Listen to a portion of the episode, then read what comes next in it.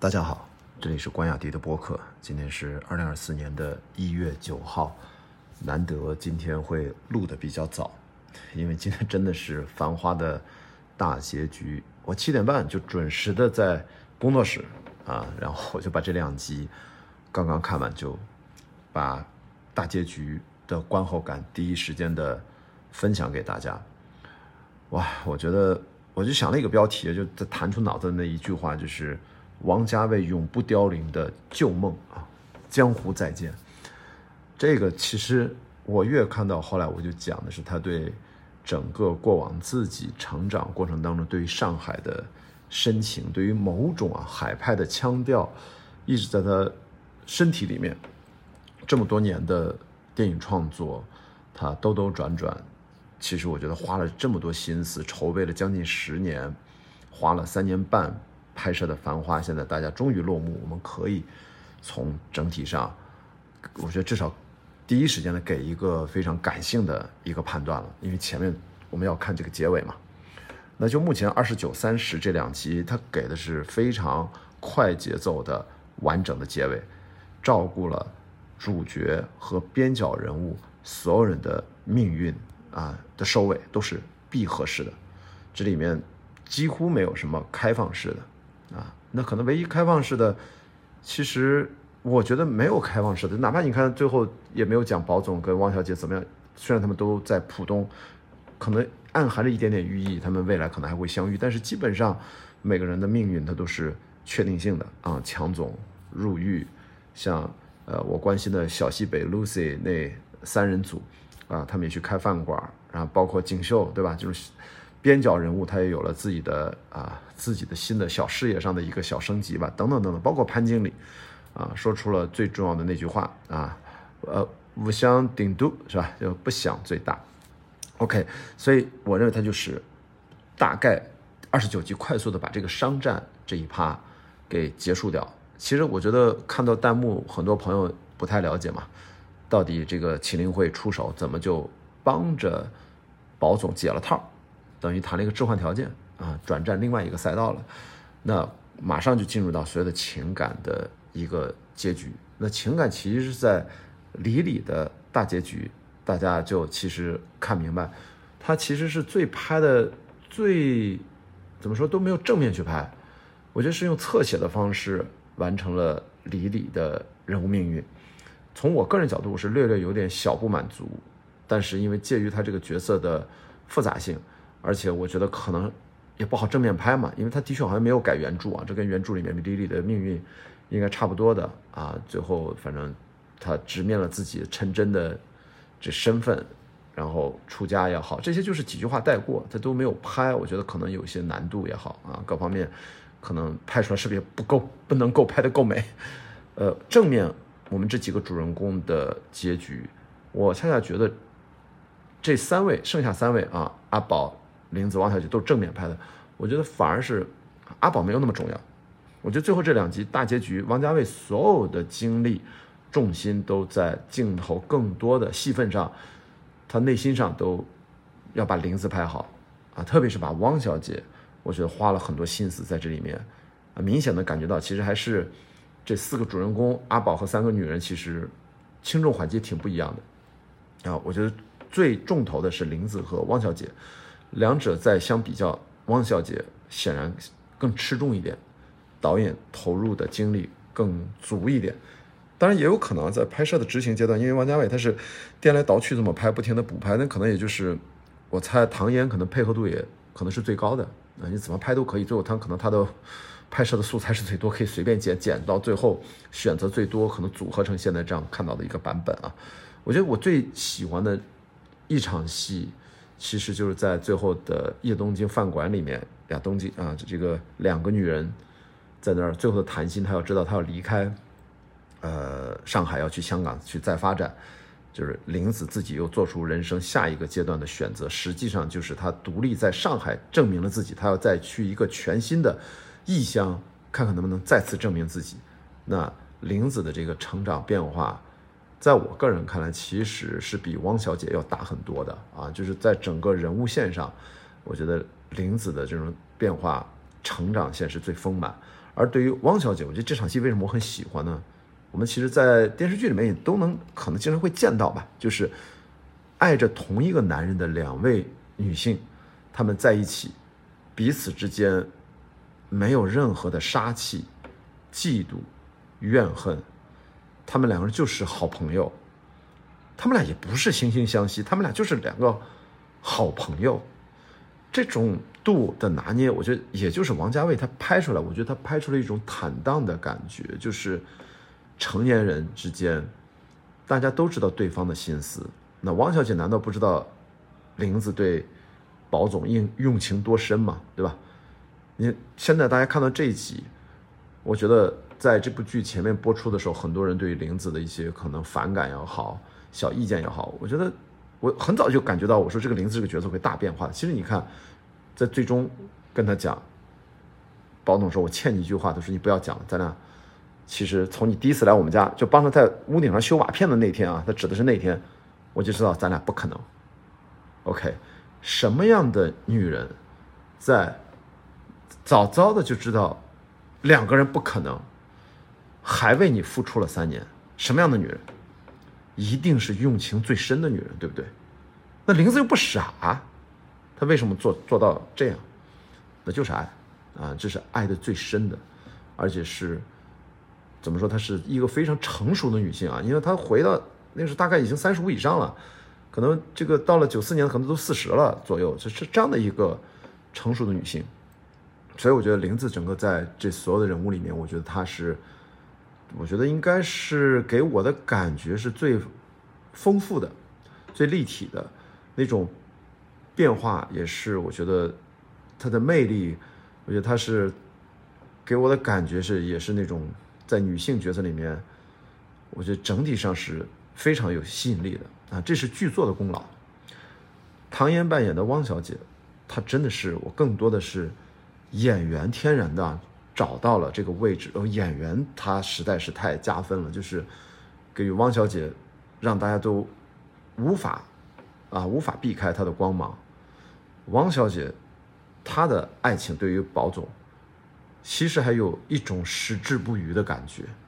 包括很友好的、直白的、平静的拒绝了魏总，对吧？就是你要不要开公司嘛？你要你要不想开啊？我跟你说，我可没别的想法，什么什么的。我觉得就一下子就变得特别成熟，也他也不想自己再犯第二次同样的错误，就是不清不楚，对吧？但是到最后看一看啊，跟锦绣那段对话。也也挺逗的，锦绣眼中一只星星眼，这程亮自己说了，在我们昨天见面交流会上，程亮说，我接收到了导演啊钟情与喜欢汪小姐这样的表演指示，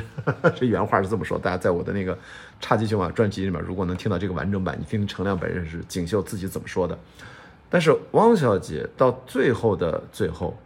就那凯迪拉克那话说的是，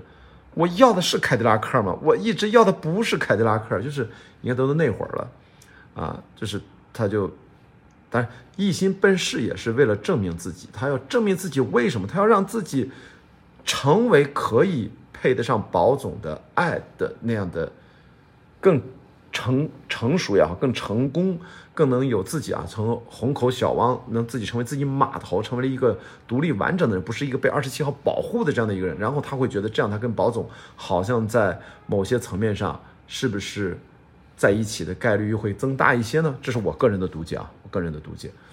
因为他当然都知道，他拿下这个单子背后是宝总在帮他呀，他又不傻，那范总话都递到嘴边了，都没说出来。他说我知道的，范总就说了，这不是我一个人在帮你啊。那汪小姐都知道，一为了这个帮，他跟爷叔就拆伙了，为了因为给爷叔拆伙了，那后面那那资本市场上不就出了问题了吗？这些都是关联的，所以我觉得汪小姐这条线。我说她很有魅力啊，这是因为唐嫣实在是在这里面，她的那种美，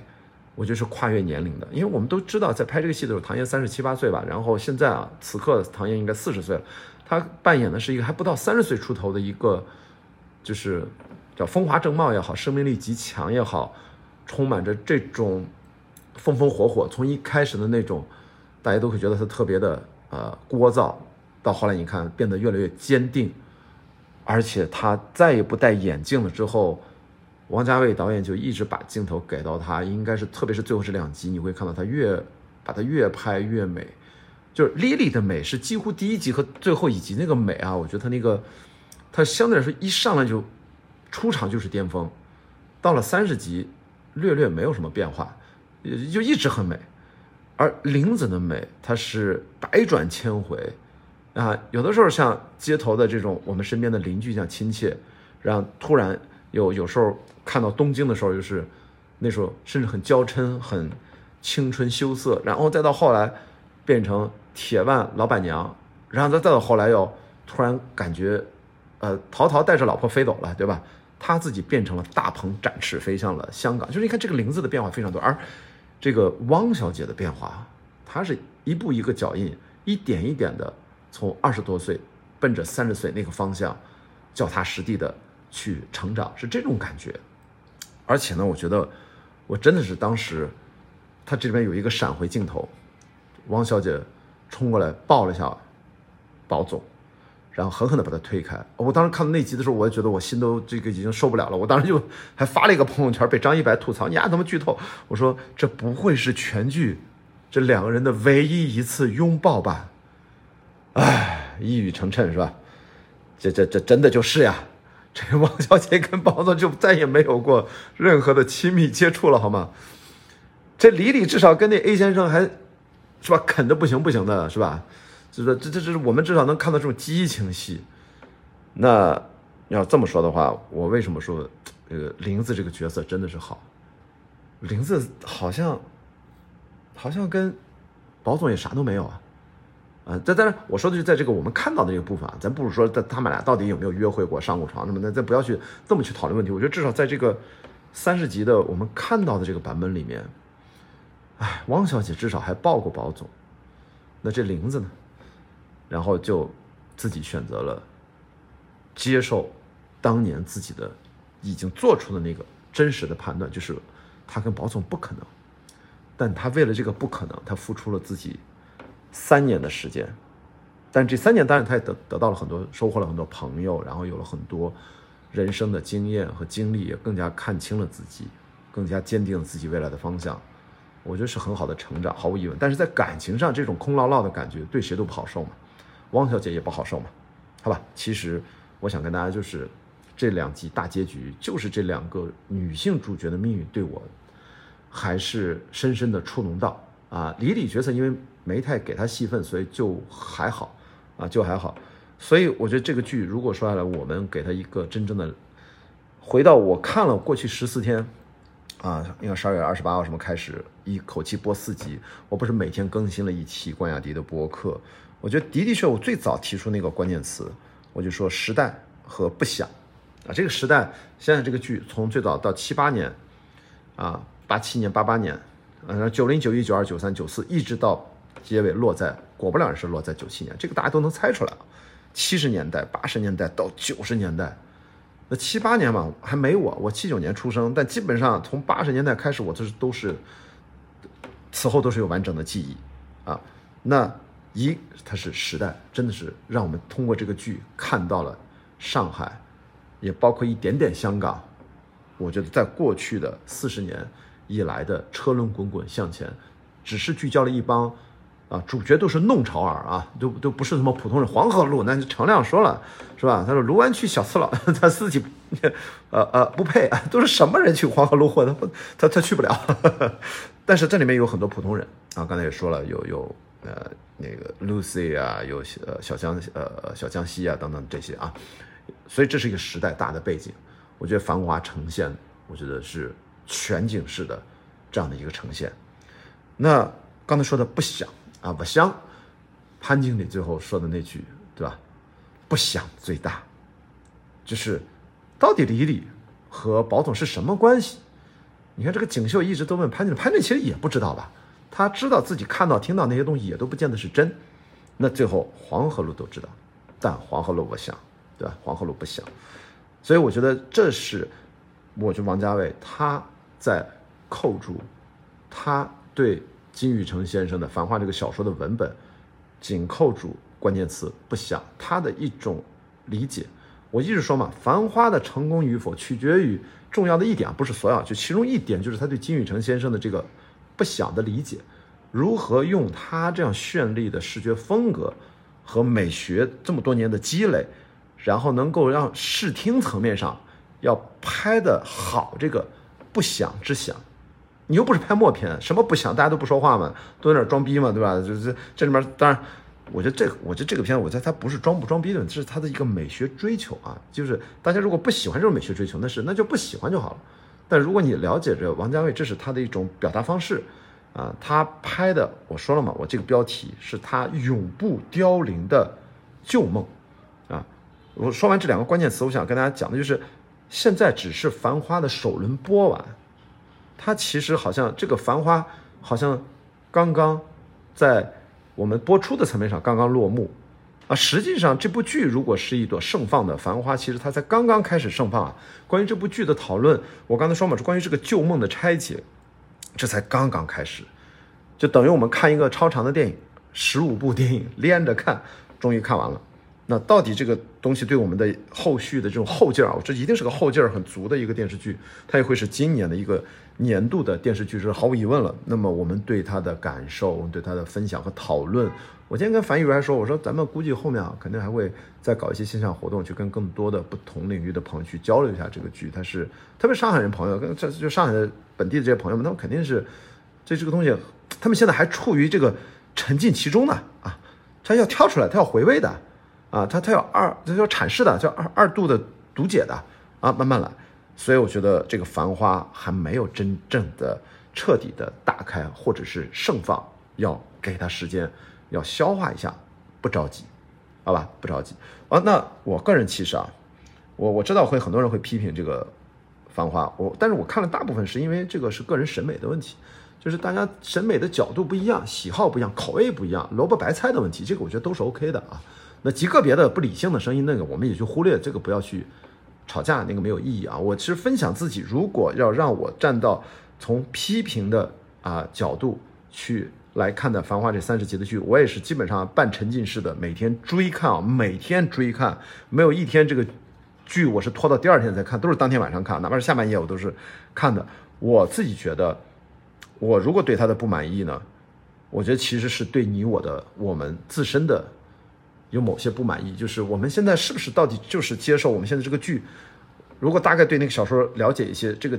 小说其实包括它后面片尾字幕是结合四本小说一起拍的，还有更多的，包括小说里面六十年代、七十年代，很多大家都知道，六十年代可能在我们这个环境当中，它它它没法拍，对吧？也就是说，在当下还是有你我都知道的一些限定的条件下，这部剧集《繁花》，我认为王家卫导演和他的创作团队。应该是做到了最好，所以你问我如何批评这个《繁花》，我觉得我们可以啊，可以去，我们都在前提是都知道这些限定条件的情况下，我们依然可以去说一说一些他所谓的可能的一些缺点啊，比如说我前面是不是在第一次更这播客的时候说，这不是我说，是所有的网友都会有这个疑虑，这个主旋律为什么跟那个《继承之战》这么像？我觉得早晚其实会有主创来回应这个问题的，我们不着急。啊，这个事儿到底是个 bug 还是一个误会，还是一个纯巧合，咱不知道啊。这个也不要现在着急做判断。那包括的的确确就是这个时代有更多的东西，为什么现在更多的把它变成了呃儿女情长、恩怨情仇，可能会对小说做了这么多大量的删改？这个我觉得这就是呃影视导演的权利啊，他可不是。去描红，去影视化，那里面的的确确是不是有一些更深刻的东西没法去挖掘？我觉得这个东西就是你知道，见仁见智和我们更务实的去看待这样的一个创作。我们无法完全用一个脱离限定条件和现实的情况下，我们说王家卫其实如果说我可以拍得更好，那如果按照这个线索，那我可以聊几个小时，可以聊下去啊，这还可以这么拍，这么这么拍。但实际上在这个操作，那我只站到我。还是作为一个从业者的角度，我们看一眼啊，甚至看了这个小说，拿到这个剧本，或者我们看完拍摄的这个版本，我们就知道他大概在哪些方向上做了哪些努力。那最终为什么变成现在这个样子？以我的专业能力，我能反向推导出一些。那么为什么我做开放对话，做关雅迪的各种系列的播客，就是在跟不同的主创的同行老朋友去对话。其实有的时候就是在大家交叉的切磋、印证、交流、创作的过程，这一轮是经历了哪些？其实这是一种快乐啊，这是这也是一种多多少少的价值创造嘛。因为大家还是有一些朋友，谢谢你们还能支持我的节目，愿意听，愿意分享，因为彼此受到了启发，我觉得这就很好。所以这个批评，我觉得如果真的要批评，我觉得是批评，哪怕就是你我，我说这个你我啊，更多的就是既包括了我们的从业者的这样的一个创作团体，也包括了我们的热爱影视，呃文化产品的这些观众吧。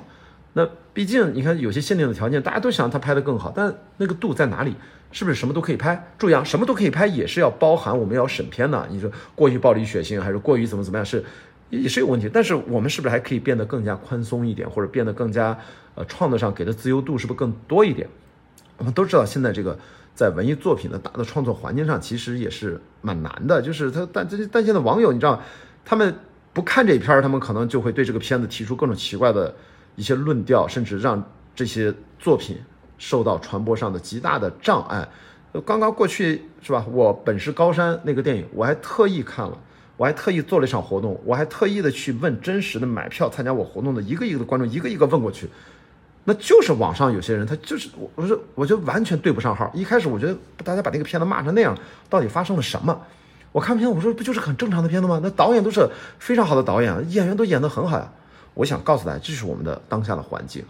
要说批评，我觉得我们在座的，或者说听为这个节目、看这个剧的每一位，看电影的每一位，我们其实都或多或少，我们都是在这个，我们不是真空，我们都是在这个真实的社会当中。我们其实一直在呼吁啊，我作为从业者呼吁了这么多年，就是给我们的创作者更多的一些信心。我们要去认真的热爱电影啊，去提提，就感受身边的生活，拿出好的作品。但是绝对不能说这个创作空间感觉现在越来越收缩，越来越收缩，好难的，好吧？所以你要问我是不是批评，那我觉得，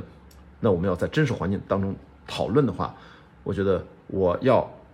知道哪些地方还做的不够好啊。比如说他毕竟他这个导演的整体的，比如说平衡性啊，它的均衡性啊，它的统一性啊，他肯定还没有做到完美，对不对？那这个剧的统筹拍摄周期那么长，它是整个在疫情三年当中这个操作这个难度。他就不会那么完美，这些我都能看得到，但是我从来没有在自己的节目里去抠这些，这些纰漏什么的，因为，他真正在意的是什么？是刚才我说那些时代，是不想，是王家卫的旧梦，是他的美学风格，是他的腔调，是他对这些演员的爱。我觉得这是我们要看到的，我们会被感动的，包括他附附加在演员身上，这些演员，他们的表现出来的那种。男女之间的人性的东西，情爱的东西，他一定是在过往看到所有的中国电视剧的历史上拍的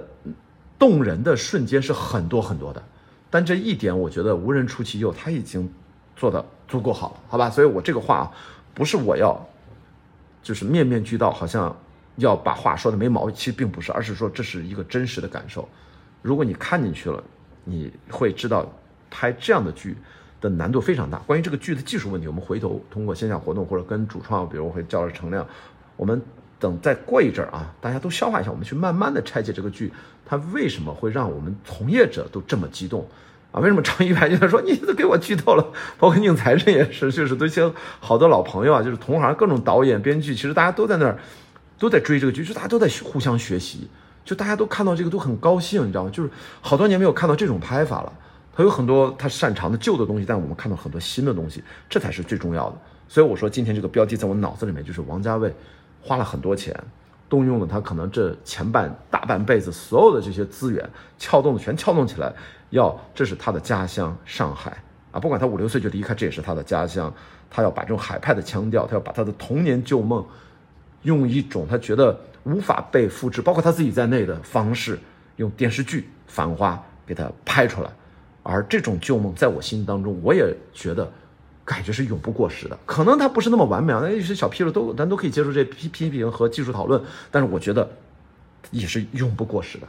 所以我说，王家卫导演啊，一直拍下去啊，《繁花》的电影版，大家都会继续期待。包括你后面的作品，大家继续期待。大家江湖再见，好吧？这就是今天关雅迪的播客。哎呀，今天。上线的好早呀，给点掌声吧！你看完大结局，你的感触是什么？把你给你印象最深的是什么？在评论区里面告诉我好吗？我们继续讨论啊！今天上传的好早呀，好开心！拜拜，明天见。